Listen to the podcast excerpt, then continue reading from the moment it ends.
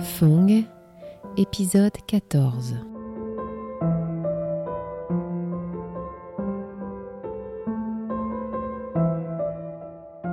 Après un mois resté à la télévision euh, de Saigon, un jour, euh, le directeur a annoncé une bonne nouvelle. C'est déjà un mois passé, donc maintenant, tous ceux qui ont de la famille à Saigon ou ont une, une place pour habiter à maison euh, à Saigon peuvent partir. J'ai déjà annoncé la nouvelle à ma famille qui habitait Saigon. Et j'ai vu mon oncle, mon septième oncle, qui m'accueillait déjà à la porte. Après une trentaine d'années de séparation, il n'avait pas trop changé. Je l'ai reconnu tout de suite. Il m'a embrassé en disant Fouan, maintenant je t'invite ainsi que les gens de ton groupe de tournage à venir habiter chez moi. La maison est assez grande et tout le monde dit oui, d'accord, parce qu'ils sont des gens du Nord, ils connaissent pas Saigon, ils n'ont personne là-bas, et ils sont très contents de venir avec moi dans la maison de mon oncle. Et nous voilà sur le jeep, et mon, mon oncle est assis à côté du, chauffeur, et nous, on, s'est entassés dans, derrière de la voiture. C'était une grande maison à quatre étages dans la rue Warwanton. Et j'entrais dans la maison et je voyais une grande surprise, toutes mes tantes, cinq tantes, qui étaient là avec toute la famille. Tout le monde s'est entassé dans cette maison à quatre étages. Plein de monde. Ce sont mes tantes de Roué, mes oncles de Roué, qui avaient peur d'un bain de sang à l'arrivée de l'armée du Nord vietnamien, s'étaient enfuis de, de Hue à Saigon avec le grand souhait de pouvoir partir aux États-Unis. Et, et comme c'est pas facile de partir aux États-Unis, ils étaient tous bloqués dans cette maison, très inquiets, et ne savaient plus comment faire. Et quand j'entrais dans la maison, mes oncles et tantes m'entouraient en disant comment comment c'était passé, comment c'était passé, euh, parce que nous pensions que maintenant on n'a plus rien. Tout est détruit, tout est saccagé, tout est incendié, et maintenant on ne sait pas comment faire pour survivre. Et j'ai dit mais pourquoi? Il dit mais parce qu'on a entendu dire qu'à ouais ils ont tous brûlé tous les biens de, de, des maisons, ils ont ravagé les jardins, etc. Je dis mais je sais pas vous tenez ça de quelle euh, source? Mais moi qui étais personnellement, j'étais dans la maison de grand-mère et il y avait un mois et tout était comme avant. Et tout à coup, mes, on, mes tantes éclataient de rire. Après les pleurs, même les pleurs n'ont pas encore séché sur les joues, elles, commençaient à rire en éclat. C'est vrai, Fourn, c'est vrai, Fourn. J'ai dit, ben, c'est vrai. Je vous dis sincèrement que il vaut mieux maintenant de retourner à Hue euh, pour, pour surveiller la maison. Ça fait quelques mois déjà que vous quittez Hue pour venir à Saigon. Et immédiatement, mes oncles, mes tantes ont décidé de quitter Saigon et le lendemain, tout le monde quittait la maison de mon oncle pour repartir à Hue avec des grands éclats de joie. Oh, c'était formidable. Et, et chacun, avant de quitter, m'ont embrassé. Et voilà le départ de mes aimés, de mes, de mes parentés, le lendemain de mon retour à Saigon.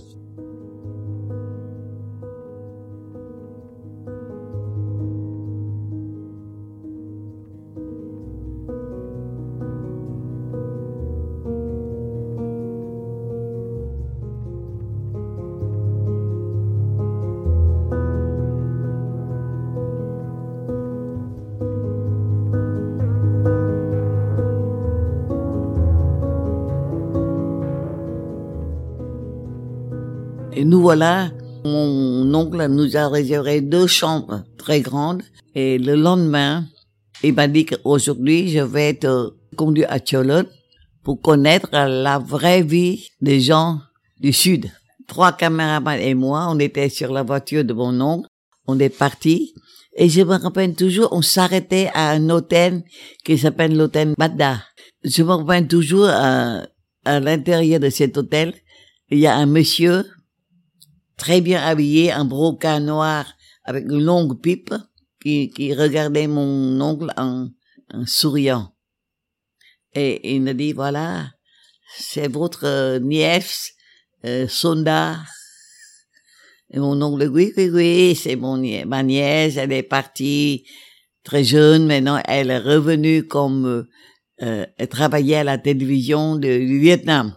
Et monsieur, ce monsieur, il s'appelle monsieur Quang. Monsieur Quang m'a dit, ici, nous sommes très amis. Donc, je vous invite à écouter quelques euh, chansons que votre oncle et moi, nous avons beaucoup aimées. Alors, nous qui étions dans la campagne, dans les forêts, dans les places très, très arides, on voyait que soudain, derrière un, rideau, un brocage jaune, le rideau s'écartait et on voit deux jeunes dames très belles, chinoises, l'une habillée en noir, tout en noir, et l'autre tout en blanc. Les deux hochaient la tête, nous saluaient très gracieusement, chacun avec une mandoline euh, chinoise à la main et commençait à chanter des airs chinois.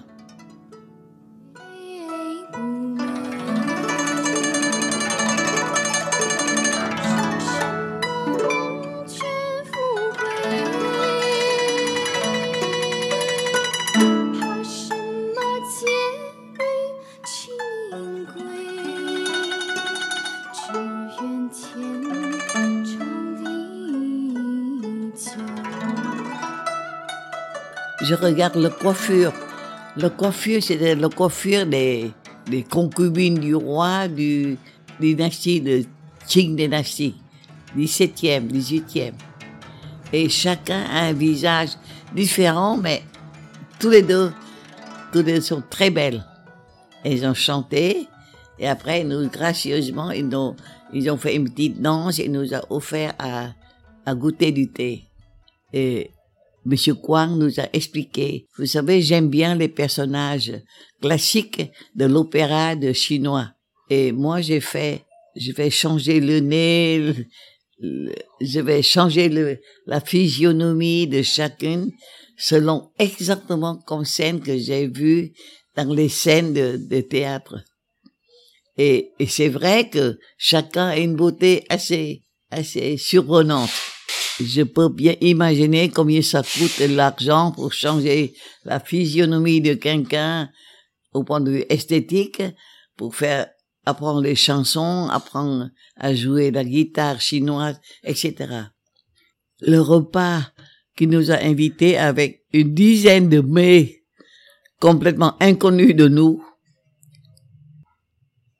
Tu sais, il y a des, comment dire, des nids d'hirondelles, il y a des, des ailerons des requins, euh, euh, à des choses que nous ne, savons pas qu'est-ce que c'est même.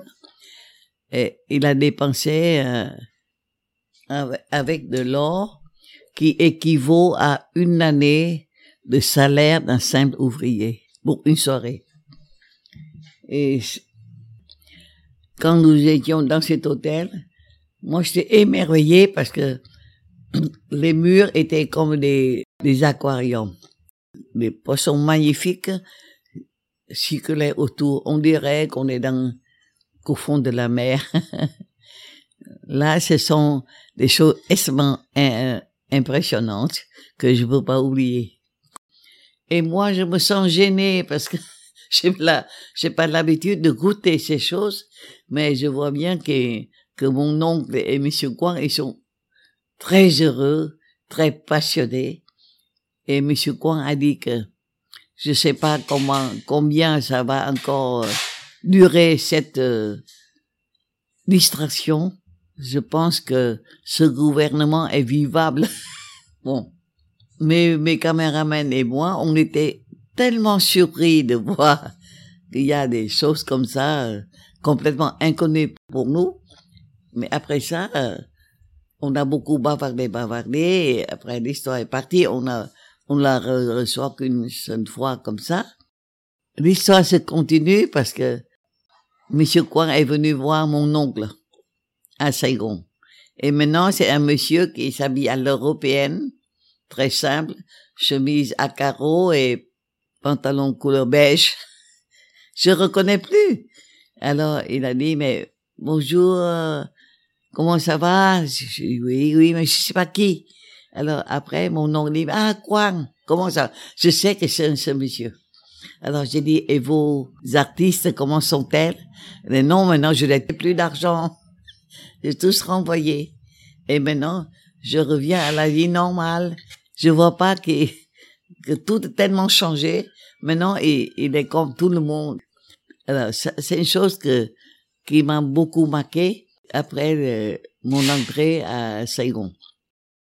Et euh, alors, je continue que, comme je vous ai expliqué que quand je quittais l'école à Roué, nous étions une partie qui partait, s'engageait dans la résistance, d'autres qui préfèrent rester dans la ville.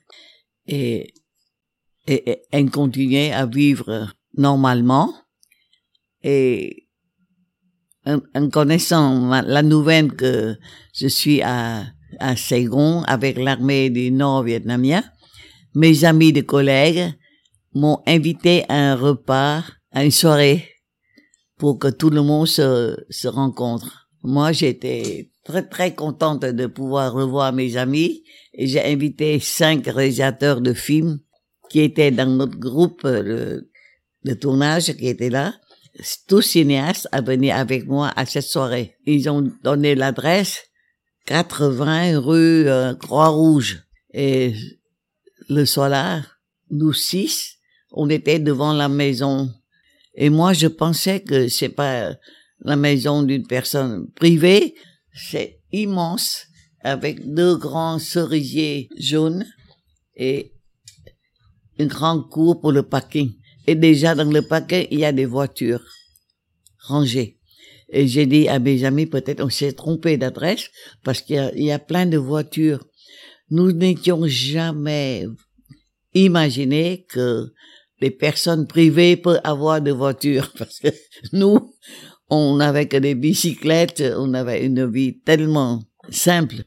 Nous étions devant la porte, j'ai appuyé la sonnette, mais j'ai dit à mes amis, peut-être on s'est trompé d'adresse, mais tant pis, elle m'a donné l'adresse, on vient. Et qu'est-ce que je vois? Je vois mon collègue de classe qui accourait pour nous accueillir, toute souriante, toute belle, jeune, avec une robe aoyaï magnifique. Et nous, on était, ce temps-là, on est obligé de porter que des vêtements de soldats vietnamiens. Et comme euh, simple euh, ornement, c'est un petit foulard à carreaux noir et blanc sur le cou, c'est tout. En, nous voyant, elle avait un geste de surprise, mais très vite, très habile, elle a dissimulé et toute souriante, elle a ouvert la grande porte. Elle nous a invités gentiment à venir dans la salle. Dans une salle, grande salle, ornée de fleurs, beaucoup de lumière. J'ai revu mes amis de classe. Ils sont une trentaine, tous bien habillés. Et, elle nous a invités à un dîner. On m'a mangé des, beaucoup de bonnes choses. Et j'ai présenté mes amis, mes collègues, qui sont réalisateurs de films, euh, compositeurs ou peintres. Un de mes amis qui est poète, il a raconté l'histoire de la poésie qu'il a fait. Et il a 45 ans, tout jeune. Il a fait un poème sur Hanoï qui s'appelle Ma chérie, je pense toujours à Hanoï pendant les jours, il était dans la jungle il a fait ce poème. Il a récité ce poème et tout le monde était ému. Et après lui, mon autre collègue, il est réalisateur de films, il a parlé sur ses films pendant la guerre et pendant l'opération Ho Chi Minh, comment il a fait des films, etc. Chacun raconte l'histoire. Et, et je vois que vraiment, euh, l'attitude de mes collègues ont tous changé. Avant, c'était des regards lointains et maintenant, ils s'étaient approchés, intéressés de connaître l'histoire de ces hommes qui revenaient et pourtant avaient un tel talent. Et une de mes amies, elle a dit, je dois bien penser que votre vie est très riche. Et c'est, c'est, c'est fou d'écouter des gens qui ont une aisance extérieure très attrayante à considérer ces simples personnes en costume sonda que leur vie est riche. Ce temps-là, j'ai pas trop compris. Mais après, avec le temps, je constate que le bonheur n'est pas des choses vraiment corporelles. Le bonheur vient surtout du cœur. Il faut traverser beaucoup d'épreuves pour comprendre à fond comment faire pour profiter du bonheur.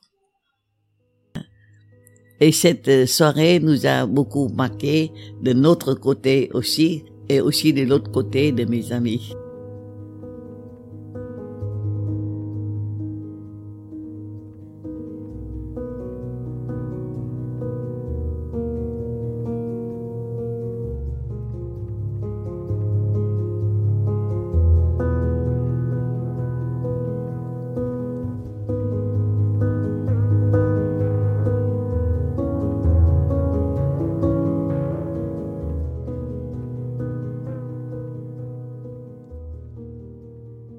Une semaine après, je veux revoir la maison de ma sœur. Parce que ma sœur et sa famille et mes parents ont quitté Saigon seulement trois jours avant l'arrivée de, l'armée du Nord vietnamienne. Elle, elle habite rue Indo et j'ai appuyé la sonnerie. J'ai vu un, un monsieur à la peau assez allée, mais c'est un Français. Et il a parlé en vietnamien parfaitement bien. Qui êtes-vous?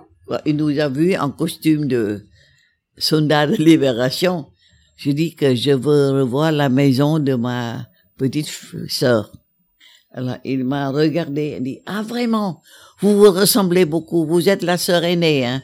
Chi hai, Moi, on a beaucoup parlé de vous ces temps-ci, mais votre sœur et les grands-pères et grand-mères, c'est-à-dire mes, mes, parents, sont partis. Et je suis le gardien de la maison. C'est une maison, grande, grande, grande maison, euh, aussi une pharmacie. Il travaillait avec ma famille depuis très longtemps déjà. Et il a dit, je veux pas partir parce que j'ai aucune famille hein, aux États-Unis. Et puis encore, j'ai ma famille ici je suis français, personne ne fera rien pour moi. Il a dit ça. Et après, il nous a introduits dans la, dans la maison. Et quand j'entrais dans la maison, je vois partout des valises à moitié vidées, des, des, des, des, vêtements, des, des, choses éparpillées. On voit tout de suite que c'est un départ très précipité. Et j'étais au dernier étage et je vois, il y a un hôtel des ancêtres, et je vois l'image de ma grand-mère, de mon arrière-grand-mère, etc. Et qu'est-ce que je vois encore? La petite photo où j'avais cinq ans, vénérée sur, mettre sur l'hôtel des ancêtres aussi, comme une personne morte. Et, euh, et la personne qui m'accompagnait, qui montait avec moi, elle a dit que chaque jour, euh, ma, euh, madame, c'est-à-dire ma sœur, a brûlé des baguettes d'encens pour penser à vous. Parce que tout le monde pensait que je suis déjà morte. Je, je commence à ramasser ces photos en disant qu'un jour, peut-être, j'aurai la chance de les revoir et je vais leur, je vais leur remettre ça comme j'ai regarder les livres, les choses éparpillées laissées par mes parents avant de quitter Saigon, très précipité. J'hésitais quoi prendre comme souvenir. Et au fond de moi-même, j'étais extrêmement malheureuse parce que je pensais qu'aller à Saigon, c'est revoir mes parents. Mais je peux pas imaginer qu'après, ils sont partis. En regardant les choses autour de moi, j'ai vu un miroir à trois faces euh, suspendu au mur. Et j'ai pensé que peut-être tous les jours, ma mère faisait la coiffure devant le miroir. J'ai pris le miroir, j'ai plié et j'ai voulu amener ça à Hanoï pour moi, comme souvenir. Et c'était triste, vous savez, parce que je, jamais je pouvais imaginer que mon retour à la famille était un retour seul, toute seule. Tout le monde est parti. Et sans nouvelles, sans, sans lettres, rien du tout. Et c'est en, quittant cette femme, cette rue, j'étais vraiment abattu de voir combien le destin était dur pour moi.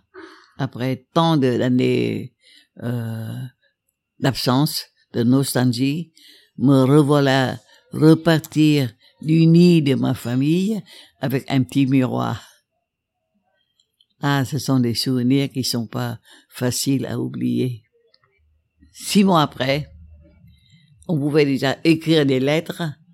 J'ai envoyé des photos et après une année, j'ai pu écouter la première fois la voix de ma mère par téléphone à la poste de Saigon.